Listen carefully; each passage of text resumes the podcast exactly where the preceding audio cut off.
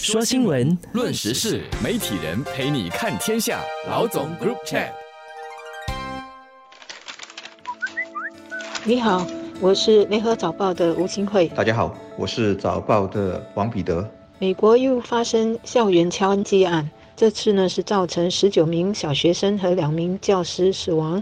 根据美国的数据，每年在美国都有在幼儿园到高中年级的校园发生枪击案。二零一八年以来，更是每年都有二三十个人送命。去年呢，应该是美国官兵疫情最严重的一年，这类校园枪击案呢还是照样发生，有四十二个人送命。美国的枪击案是屡见不鲜的。无论是因为仇恨或者是恐怖袭击，一般是个人行动，但是呢，往往比较能够引起社会关注的是校园枪击案，但是也往往只是关注政治口水，还是多过实际的遏制行动。美国一个时政新闻杂志的作者就对最近的校园枪击案感叹道：“到底几时才能够停止？”前天同事报新闻。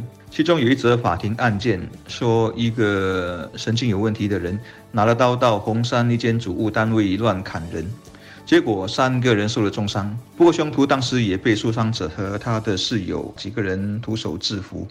这则新闻和同一天美国德州发生的校园枪击案，死了二十一个人，包括十三个小学生的严重性，当然不可同日而语。但我当时就想，如果我们的社会也像美国那样枪支泛滥，红山砍人案变成红山射杀案，结果会是如何呢？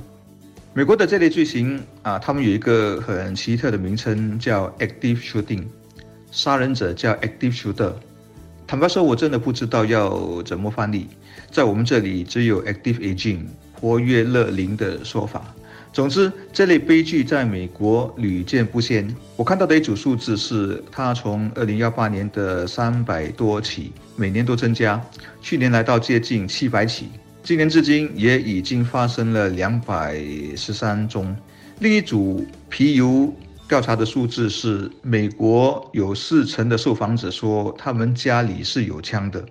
三十八先说，他们个人拥有枪支，似乎这整个国家就是一个过去电影里我们看到的那种西部牛仔城镇。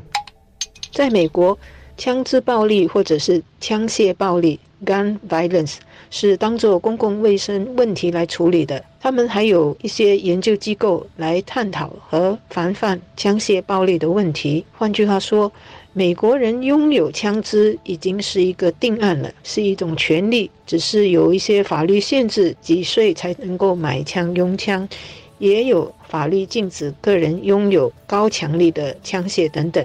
美国的枪支社会文化，非美国人大概很难理解。最近在德州发生的这个小学校园枪击案，就连新西兰总理和澳大利亚的一名部长都要分别质疑：美国为什么长久以来都无法遏制国内的枪械暴力事件？这两个国家呢，过去都有。严重的枪支问题，但是呢，通过立法和教育等等一些管道和渠道，已经得到一定的控制。要形容美国的枪支暴力，我想到的一个成语是“杀人如麻”，麻是乱麻，很多的意思。但一直发生，人心会不会也麻木呢？我估计不会，起码我很确定，美国家长每次读到这类屠杀新闻时，首先会庆幸还好不是我孩子，但随即也会担忧，明天他去上学还能安全回来吗？在美国，他们的孩子都被教导逃跑、躲藏、反抗这个求生三字诀。所以我也在想，在美国的课室里，当一个陌生人走进来时，小朋友们会先自然的打招呼问候，还是在准备做这三个动作？这听起来很荒谬，是吧？每次这种惨剧发生，美国人还有他们的一些政客都会大声疾呼：“啊，必须禁枪了！”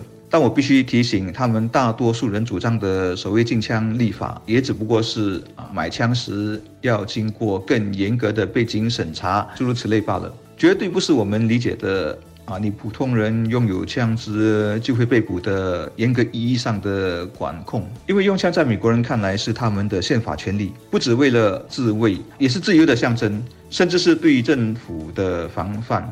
乍听也是很荒谬。但确实是美国大多数人的 DNA。当然，美国枪支协会的力量太强大了，据说他们每年的国会游说预算就有好几亿元，因此在美国禁枪是很难推动的。在我看来，一个很根本的问题是，美国对枪支管控缺乏政治决心和毅力。当人权与自由高过一切，当政党政治，也就是政党的选票高过一切的时候，枪支暴力就已经不再是一个纯公共卫生问题，也不再是一个社会问题，而是泛自由与泛政治化的问题。这两个根本问题不解决的话，美国的超市、校园。公共场所还是会有造成多人死伤的这种枪击案件发生，所以到底枪击案几时才能够停止呢？美国人和美国的政治领导都需要自己回答这个问题，并且愿意为这个答案定下决心和毅力，一起解决，否则就会如一些美国学者和记者所批评的，枪支管控。和遏制枪击案的法律一直是在向前走一步又退回两步。民主党和共和党的政治领袖呢，也一直是口水战。社会里的自由派和保守派也互不相让。那整体社会就要继续承受枪支暴力的沉痛代价。拥有枪支变成是必要的防卫，但是呢，实际上这些枪支又让人们变得脆弱和没有安全感，心里一直挂着。下一个枪击案会在哪里，在几时呢？我每次看美国的枪支辩论，总有一种声音认为问题不在枪，在人心，不是枪杀人，是人杀人。这最多只是说对了一半。你想，新加坡只有砍人案，而没有人到超市或学校见人就开枪，是因为新加坡人比美国人更善良吗？当然不是。真正差别只在于新加坡没有公开卖枪的商店。家里也没有枪，就这么简单。前面我说，美国社会要绝对彻底的禁枪是做不到的，更可能的趋势是枪支会越来越泛滥，因为当人人自危时，用枪的动机就越大，形成恶性循环。而且似乎人心也在堕落，很多小孩和年轻人现在都在玩杀人游戏，没什么朋友。久了，更多的人带有反社会人格是必然的。再来是这些年政治族群撕裂得很严重，仇恨的火苗一直在滋长。今天白人至上主义者杀黑人，明天黑人报复杀白人，连同样是台湾人，只因政治理念不同，也会起杀机。可见，美国正在形成完美风暴，今后枪下冤魂还会越来越多。